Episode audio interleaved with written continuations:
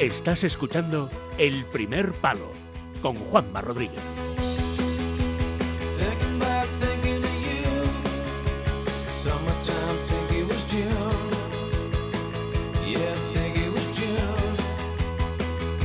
César Pérez de Tudela, buenas noches. Buenas noches, Juanma. Bueno, ya hemos comentado esto alguna que otra vez, pero es que ayer en concreto, Mm, miércoles mm, em, 22, mm, el Everest alcanzó una cifra que ya me parece límite, es decir, esto ya es excursionistas. Más de 200 personas alcanzaron la cima de la montaña más alta del mundo y dos de ellas eh, fallecieron en el, en el descenso, en concreto el estadounidense Don Cash y la india Anjali Kulkami, ¿eh? Murieron este, este mismo día 22, 200 personas, César. Claro, claro, es que es la, es la época, es la fecha. Es decir, es, el, Everest se sube o en el premonzón primavera, ahora, ahora en mayo, en mayo, de 20 a partir del, del 20 de mayo eh, y hasta el 15 de junio, eh, todo un poco, un poco más quizás. En esa, esa temporada es la, la- idónea. Dentro de eso hay que ver los vaticinios, va a hacer buen tiempo, podemos lanzarnos a la aventura. Y entonces, ahora que- que hay dinero, hay que reconocer, hay dinero. Ahora que hay vacaciones, porque claro, hace falta dos o tres meses para ir al Everest, dos o tres meses, y hace falta disponer de, de, de, de 45.000 a 60.000 euros, que es dinero, ¿eh? que es dinero. El número de alpinistas, de montañeros, de aventureros, de, gente que quiere vivir su vida, su experiencia es muy, es muy numeroso Ajá. en el mundo. Eh, y entonces ahora ya, antes, antes, claro, antes eran los países europeos, era Francia, era Italia, era Alemania, era Inglaterra, era España, ¿eh? Estados Unidos ya se incorpora. Pero ahora, ahora no, ahora es todo el, el continente americano, es enorme, y todo el continente asiático están dispuestos a la aventura. Y entonces, claro, eh, el Everest, ¿qué le ocurre? No, el Everest ya tiene serpas que te han puesto las cuerdas y toda la cuestión, pero claro, eh, eh, en esa cresta final se juntan todos lo que era el escalón Girari antes, que ahora ya no existe, porque antes era peor todavía. Y entonces ahí se aglomeran eh, los, que, los que suben, quieren subir, pero están otros bajando.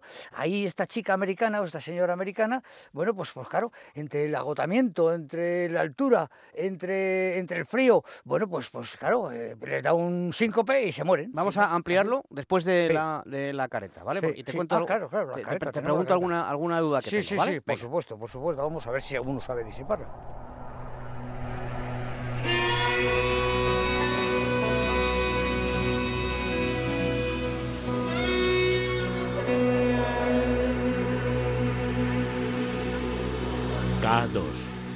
César Pérez de Tudela. Sí, porque lo que dice eh, el compañero Javier Sánchez en la información del diario El Mundo, dice, el Everest al límite, el mayor atasco de su historia, provoca dos muertos.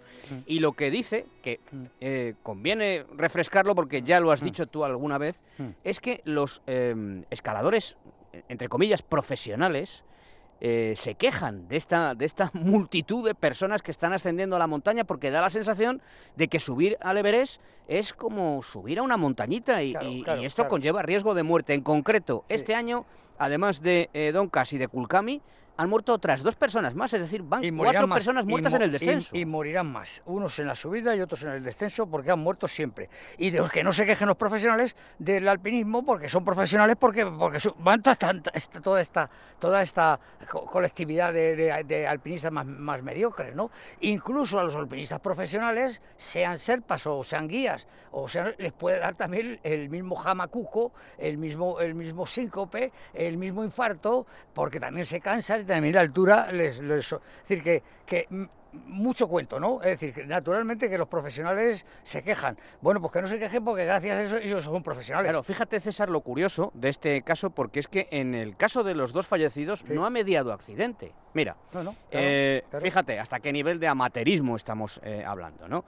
Dice Don Cash, eh, vecino de Utah, 55 años, Sí. ex ejecutivo de EB BMC Software y Adobe, murió cuando tomaba fotografías después de alcanzar la cumbre. Sí, sí. Anjali Kulkami, india de 54 años, falleció poco antes de alcanzar el campo 4. Sí. Dice, ambos se habían encontrado indispuestos minutos antes y habían sido ayudados para intentar un descenso rápido. Es decir, eh, no tiene que una- mediar una caída o un golpe que te pegues en la cabeza. No, la altura. El No estás acostumbrado a el- eso y el, mueres. agota- el agotamiento, la extenuación, que que aguanto, pero voy a hacer una foto. Ah, Estoy. ¿Eh? Voy a hacer una foto y ya está haciendo fotos, pero esto es, es normal en la altura, es normal en la altura. Recuerdo yo mi última experiencia en el Everest, que éramos 14 o 15 extranjeros, unos tipos muy fuertes canadienses que habían servido picos difíciles. Estaba, estaba un arquitecto ya mayor, Rampini, que se ponen las inyecciones de, de parina en la tripa para, para dominar el ambiente. Estaban unos checos que murieron eran muy fuertes los checos, los checoslovacos eran alpinistas estupendos. Pues murieron, uno de ellos murió en el Collado Norte a los 7.000 metros. ¿Por qué? Pues porque le dio ahí, le dio ahí, ahí se le enterró, se le intentó recuperar dándole los masajes cardíacos, nada, murió. Había un alemán de 29 años, fuertísimo, ya veo con muchos 8.000 y bajando bajaba cuatro patas, vamos, bajaba, bajaba agotado al límite. Sí, otro chino también murió, y yo no, yo no morí porque yo me retiré yo me retiré a tiempo porque miré yo la cara de todos, estaba mi hijo también. Tú supiste ver el peligro a tiempo. No, no, yo dije, de, de todos estos, el ¿Quién más, me va a res- el más mayor soy yo. ¿Quién? De Claro. todos estos, el que ha tenido dos infartos soy yo. Claro. El primero que va a palmar Claro. soy yo. Claro. Digo, no, no, vámonos para abajo. Tuve además Claro. unos sueños de tipo inagógico.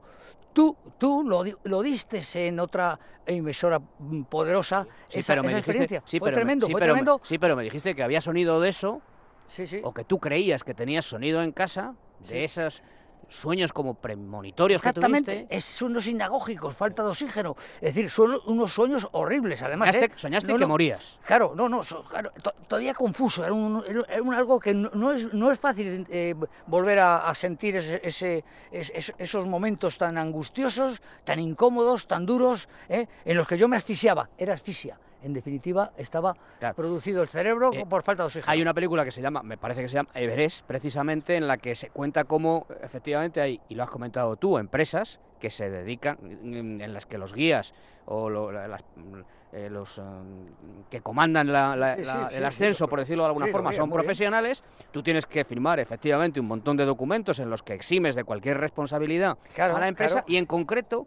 eh, los responsables de, de la expedición de esta mujer india, Anjali Kulkami, que es la empresa Arun Treks, Sí. eh, culparon precisamente al atasco en, en la, que, se había, que había en la cima a la muerte de su clienta, porque efectivamente en cuanto ellos detectan que se encuentra mal, pretenden evacuarla, pero no es lo mismo que te evacúen eh, en la calle, en Metro Goya, que en la cima del Everest. Claro, que no Claro. es algo que es una hilera, es una hilera en una cresta de montañas con 2.000 metros para un lado y mil y pico para otro. Y entonces ahí en esa cresta de montañas vas en equilibrio. ¿eh? Es decir, que, que claro, eso ya lo sabía esta señora, porque esta señora se habría enterado de, de cómo estaba el Everest. Y entonces, eh, bueno, pues, pues, pues efectivamente, allí, allí la pilló. Antes estaba peor, porque antes había una gran piedra, era lo que era el escalón Girari, que es de la polémica si Girari o, o, o Tenzin, quién lo pasa antes, y ahora ya eso con el terremoto del 2015 se cayó, y entonces ahora está más sencillo todavía, pero claro, la aglomeración humana en, los, en esos pasos obligados, que es una cresta, por donde suben y por donde bajan. Los de baja quieren bajar porque también mm, pueden morir en cualquier momento. La altura es muy mala, la altura es la zona de la César, muerte César. para profesionales y para no profesionales. ¿eh? César, hay dos vías, ¿no? Una que es la norte, que es la china, y otra que es la sur, que es la nepalí. ¿Cuál de las dos es más fácil?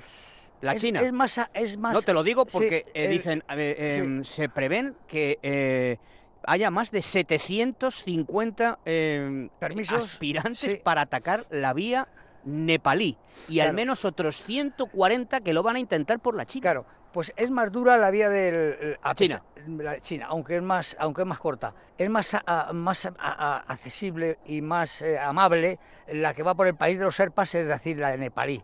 Sí, por eso, pero también empiezas desde más abajo. Es decir, que lo primero que te enfrentas después del campamento base a 5.300 metros es la famosa cascada de Kumbu, que son unas torres de hielo con grietas profundas. Pero claro, ahora ya todo no, es como antes. No es como las primeras expediciones que había que llevarse troncos de los bosques para ponerlos encima de las grietas y poder pasar a, ¿eh? caballito. No, no. Ahora, ahora son una serie de serpas que cobran un- unos dinerales para tener todo preparado con lleno, escaleras de aluminio atadas unas a otras para superar eso. Es decir, que, que eh, es, un, es una vía ferrata, entendamos, una, es una vía en la que todo está previsto, pero es dura, exige y morirán, de todos los años morirán. No es nuevo, esto no es nuevo. No tiene, no Lo que tiene- pasa es que, lógicamente, eh, el mundo lo ha hecho muy bien, el diario, porque ha sacado además un, un completo trabajo de, de cosas ya sabidas con nuestro amigo Alfredo Merino, que, que, que es periodista y que es un buen alpinista. Y han hecho, pues, pues de recordar quién era el tal, el otro Serpa, el otro que va en solitario, el, el primero que, que...